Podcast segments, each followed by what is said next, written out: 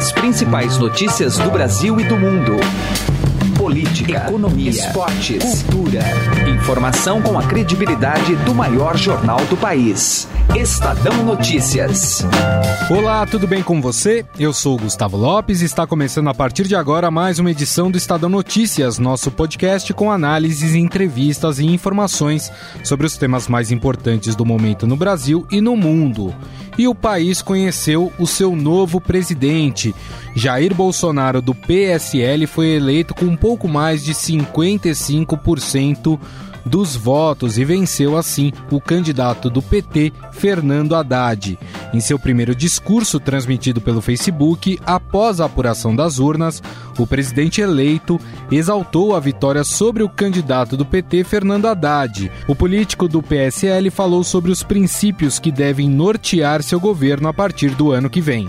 Nós fomos declarados vencedores desse pleito. E o que eu mais quero é, seguindo ensinamentos de Deus, ao lado da Constituição brasileira, inspirando-se em grandes líderes mundiais e com uma boa assessoria técnica e profissional ao seu lado, isenta de indicações políticas de praxe, começar a fazer um governo a partir do ano que vem que possa realmente colocar o nosso Brasil no lugar, no lugar Jair Bolsonaro também afirmou que a escolha dele como presidente da República é resultado dos brasileiros que entenderam a verdade que se passa no país. Nós temos que nos acostumar a conviver com a verdade. Não existe outro caminho se quisermos realmente a paz e a prosperidade. A verdade tem que começar a valer dentro dos lares, até o ponto mais alto, que é a presidência da República. O povo, mais que o dever, tem o direito de saber o que acontece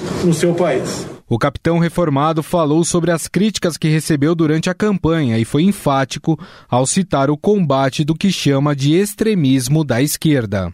Alguém sem um grande partido, sem fundo partidário, com a grande parte da grande mídia o tempo todo criticando, colocando-me numa situação muitas vezes próximo a uma situação vexatória, integrante de um grande exército que sabia para onde o Brasil estava marchando e clamava por mudança mudanças. Não poderíamos mais continuar flertando com o socialismo, com o comunismo e com o populismo e com o extremismo da esquerda. Poucos minutos depois, em coletivo oficial em frente à sua casa na Barra da Tijuca, no Rio de Janeiro, Bolsonaro puxou uma oração ao lado de Magno Malta. O presidente eleito leu o discurso oficial da vitória, no qual disse que o novo governo será um defensor da Constituição, da democracia e da liberdade. Liberdade de empreender liberdade política e religiosa, liberdade de informar e ter opinião, liberdade de fazer escolhas e ser respeitado por elas. Este é um país de todos nós. Estadão Notícias. E definido a eleição presidencial, Jair Bolsonaro do PSL venceu com um pouco mais de 55% dos votos e claro, vamos projetar aí os desafios do próximo presidente diante de tantos problemas que há na nação para poder resolver. E está aqui ao meu lado o jornalista Roberto Godoy. Tudo bem, Godoy? Tudo bem, Gustavo. E também o professor de Sociologia do Mackenzie, Rodrigo Prando. Tudo bem, professor? Tudo jóia, Gustavo. Prazer estar aqui contigo, Godoy. Bom, eu queria começar pelo discurso do Bolsonaro após a sua vitória, né? Defendendo aí compromisso com a liberdade, também defendeu aí que não vai fazer fazer arranjos no governo para ganhar apoio de partidos. Como é que esse novo presidente, Prando, começa a governar o país? Bom, primeiro tem que governar. Vale ressaltar que ganhar é uma coisa, governar é outra. Ele vai ter uma base interessante para partir. O PSL tem a segunda maior bancada, junto ao PSL a bancada ruralista, a bancada dos evangélicos, a, banga, a bancada dos militares. O MDB esteve em todos os governos desde o fim do, do, do, do regime militar, então o MDB provavelmente estaria ali junto com ele. O DEM, o Centrão nem se diga. Então, assim, ele vai ter é, uma base. Agora tem que dialogar. Então, ele chega realmente com força. Se formos pensar objetivamente de onde ele saiu, onde ele chegou, quem diria que alguém sem dinheiro, sem tempo de TV, sem coligação num partido nanico, teria essa votação teria feito uma bancada tão grande, eleito governadores que até então eram desconhecidos. Então, assim, força ele terá. Agora, tem que tirar a euforia da, e a roupa do candidato e quando colocar a faixa, tem que assumir a liturgia do cargo. Então, ele tem desafios. O Godoy eh, afirmou há pouco que ele vai encontrar um cofre. Tem lugares que nem cofre tem, mas ele vai encontrar um cofre quase que vazio, com muita coisa para ser feita. E aí ele vai ter que governar para todos os brasileiros. Eu quero crer que ele, daqui para frente, quando for falar, comece paulatinamente a suavizar o discurso e chamar não só os seus mais próximos, mas essa militância à realidade dos fatos e dizer o seguinte: acabou a eleição e agora nós temos serviço. Porque, veja o poder a ele foi delegado. O poder não é dele. O poder é da instituição Presidência da República. Ele venceu, saiu com a legitimidade dos votos Sim. e agora ele vai ter que governar para uma nação, para milhões de desempregados, para problemas estruturais graves, reformas que tem que ser feita. E aí a gente tem que pensar o seguinte: vamos desejar que ele consiga fazer um bom governo, porque o bom governo dele vai ser uma melhoria para o país. Um governo que, através por dificuldades enormes, vai trazer também sérias dificuldades para um ambiente que não é nada fácil até o momento. Agora, dá para fazer tudo o que ele promete fazer, enfim, reformas, até privatizações é, sem distribuir cargos com os partidos, porque apesar de ter uma grande base que foi formada aí já no primeiro turno, vai ter que conversar com os outros partidos. Claro. O Centrão ainda é um, um, agrupamento de partidos forte dentro do Congresso Nacional. Né, é verdade. Você tem que levar em conta também que aqui no Brasil o, o, o presidente da República do Brasil manda muito, ele tem muito poder, mas não pode, ele pode muito, mas não pode tudo. E principalmente da maneira como é, é esse esse poder se pulveriza quando ele é, dentro desse governo de coalizão que é inevitável, ele não vai conseguir escapar desse, dessa realidade, ele não tem como escapar dessa realidade se quiser ter governabilidade, principalmente porque você tem o legislativo atuando muito fortemente sobre o executivo, na medida que você tem que passar pelo legislativo quase tudo. Então, realmente é uma situação complicada. Ele vai ter que negociar. Aí vamos ver se esses 27, dos 29 anos dele de vida pública, de, ocupando cargos eletivos, 27 foram passados na Câmara. Vamos ver o que é que ele aprendeu nesse período. Agora, ele tem que melhorar o discurso? Claro que tem que melhorar. Mesmo, até o, o, o discurso, estamos falando do discurso. Ele tem uma certa dificuldade para se expressar, a comunicação dele não é boa ele, eu acho que grande parte dessa resistência dele, inclusive, em, em, em falar, porque ele tem uma dificuldade para discutir, para dialogar, para se submeter a perguntas e tal, diferentemente, por exemplo, do que acontece com o presidente americano Donald Trump, que é truculento, diabo e tal, mas ele é articulado, ele fala, ele agride e tal, aquele o estilo dele, aquela uhum. coisa toda, mas ele tem e diferentemente do Bolsonaro, que tem um vocabulário curto, uma dificuldade de oratória, essa coisa toda. Isso, claro, veja, a gente está falando de questões quase técnicas, mas uhum. isso se reflete. Claro. Eh, na maneira como ele vai expor uma ideia, essa coisa claro. toda. Veja, o discurso dele, quando foi o, o improviso que ele fez hoje, foi muito fraquinho. Né?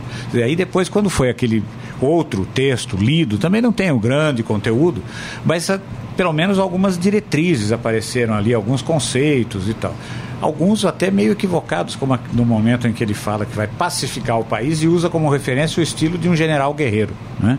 Dizer, então é a, é a paz pela força? Por favor, de novo não. É, agora, essa pacificação passa por onde, professor?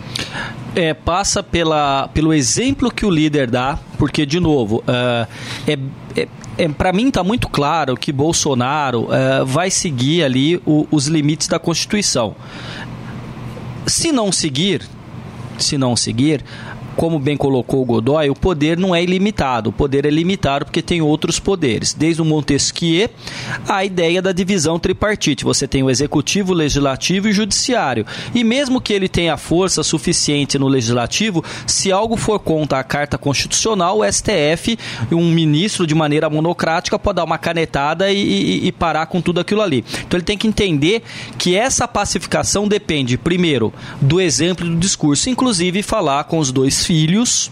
O seguinte, olha, calma no que forem falar, porque agora não são apenas filhos do deputado Bolsonaro, que era do baixo clero, são filhos do presidente da República e ambos têm cargos eletivos, portanto, também tem que entender a liturgia do cargo. Claro segunda-feira, após eleições, tem que acordar, tem que trabalhar, sua vida vai ser a mesma. Sem esse, é, é, é, essa eletrificação que deu numa sociedade, uma sociedade que o tecido social esgarçou a tal ponto que poderia ter rompido. Felizmente não rompeu. Agora cabe a cada um ter a calma, e quando eu digo a cada um, eu estou dizendo dentro de casa, o pai com os filhos, nos relacionamentos, maridos, esposas, namorados, professores e alunos, colegas, daquela história se depois disso vai trazer as amizades para o Facebook, para o WhatsApp Sim. de volta. Então, muito cuidado porque é, a retórica uh, da campanha não pode persistir no governo. Se isso acontecer, aí eu tendo a crer que as ruas se manifestarão com muita ênfase. Então, veja, ele sai com um poder que, que vale ressaltar de novo: o poder não é dele, o poder é do povo, está lá na Constituição. O povo delega o poder isso. e foi a ele delegado. Então, como foi a ele confiado, ele tem que fazer o que há de melhor para, com esse poder, é tentar colocar em prática uma parte daquilo que ele prometeu. E espero que ele abandone totalmente uma outra parte daquilo que ele também prometeu para o bem do Brasil e da própria governabilidade. Pois é, porque veja, quem é que tem é, um, um, uma vitoriosa extraordinária? Quem é que leva, quem é que levou a grande vitória nessa eleição? A democracia brasileira. Veja, ganhou o, pelo voto legítimo. Uhum. O, o, o, eleito foi eleito pelo voto legítimo, livre, exercido tranqui, com tranquilidade, não houve incidente, essa coisa toda. Cabe ao perdedor admitir isso, e aparentemente isso foi feito, pode não ter tido aquela coisa do, do enfim, a delicadeza habitual de, de cumprimentar o vencedor, o vencedor também não cumprimentou o vencido e tal, esse negócio. Porém, eu acho que muito importante desse, de, e, e, a escalada do acirramento Claro, é, vale ressaltar, e eu concordo com o Godoy, a narrativa, uh, essa narrativa ela foi construída e foi propagandeada com muita eficácia, com muita eficiência pelo PT. O PT colocou desde um determinado momento nós contra eles, e aí vale ressaltar que ninguém do PSDB soube jogar dentro deste campo, nem a Marina soube jogar dentro. Acharam Bolsonaro que não só soube jogar, como jogou bem, e jogou bem num campo em que o PT não tinha jogado tão bem, até porque isso não tinha na eleição passada. Foram as redes sociais, foi o WhatsApp. Então ali é, eles jogaram. Então tem que parar com essa história, porque o inimigo é eliminado na guerra. É o adversário na democracia você convive, porque o seu adversário hoje pode ser num futuro muito próximo o seu aliado. Não se elimina ninguém numa democracia. Então isso é que me assusta, a retórica beligerante que foi tônica dessas eleições tem que perder espaço para uma retórica construtiva. Há que se superar uma eleição atípica assentada no medo, na rejeição e no ódio para uma discussão política no Brasil que fala o seguinte: temos problemas concretos e graves e devemos superá-los com entendimento da sociedade. E aí sim, a democracia, com todos os seus tropeços, conseguiu se manter. E aquela discussão de que eleição sem Lula é fraude e de que se eu não ganhasse seria fraude, isso não é bom para a democracia. Claro Isso não contribui para um Estado democrático de direito, nem para a civilidade que se espera numa república. E você tem, eu tenho um exemplo, uma coisa muito fácil de compreender, principalmente, principalmente no Brasil, que é o seguinte: é essa coisa do, da rivalidade, do adversário no futebol. Então, veja, eu torço para São Paulo, você torce para Corinthians, Palmeiras, né? Eu sou Santista, Você é Santista, então você é. torce para professor. São Paulo. Então, são dois São Paulinos e um Santista. Mas não vamos eliminar ele. É isso aí. Não, a gente vai fazer esse favor, você vai continuar inteiro aqui. Claro, né? claro. Mas veja só, quer dizer, então o que, que acontece? A gente. E, e aí você tem o Cruzeirense, o Corintiano e tal. É, claro. Bom, torcemos para os nossos times, somos adversários em campo, somos adversários enquanto a, a, apoiamos determinadas as, as, nossas agremiações, mas aí a cada quatro anos surge o quê? A seleção brasileira que vai disputar.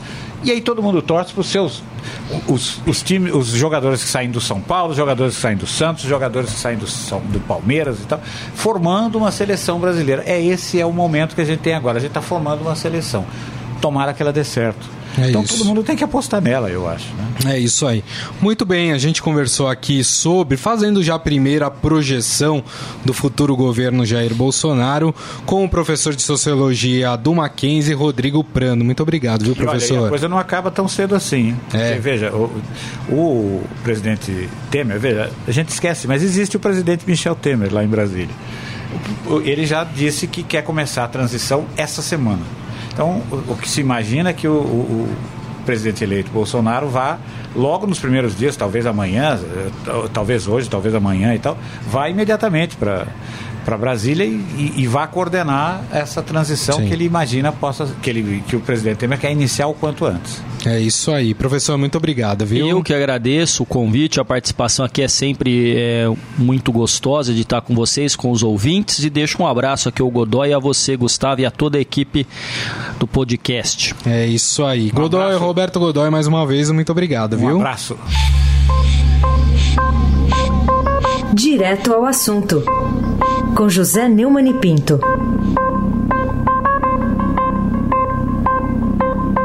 Antes de começar a campanha eleitoral de 2018, o ministro Marco Aurélio Melo disse que o Lula fora dessa campanha criaria uma tal convulsão social que o Brasil não teria condições de realizar uma eleição livre, limpa e pacífica. A profecia de Sua Excelência foi negada pelos fatos. Né? O Lula está preso em Curitiba, numa tal cela de Estado-Maior, e a eleição transcorreu na maior paz. Ou seja, além de não ter criado convulsão social, o Lula ainda levou uma surra histórica, porque impôs a própria candidatura impossível, porque ele é condenado na segunda instância a 12 anos e um mês de prisão e não podia concorrer, e, no entanto, insistiu até o fim e colocou lá o poste Haddad.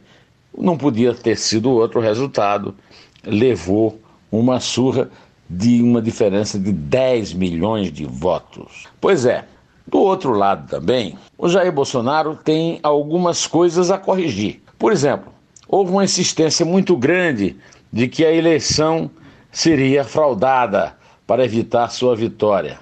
Ele lutou, inclusive fez aprovar uma lei que foi considerada anticonstitucional no, no Supremo Tribunal Federal para imprimir voto. Se tivesse é, feito voto impresso e não no, no computador, a longa apuração certamente poderia criar uma crise política. Só terminaria talvez depois do mandato concluído do presidente.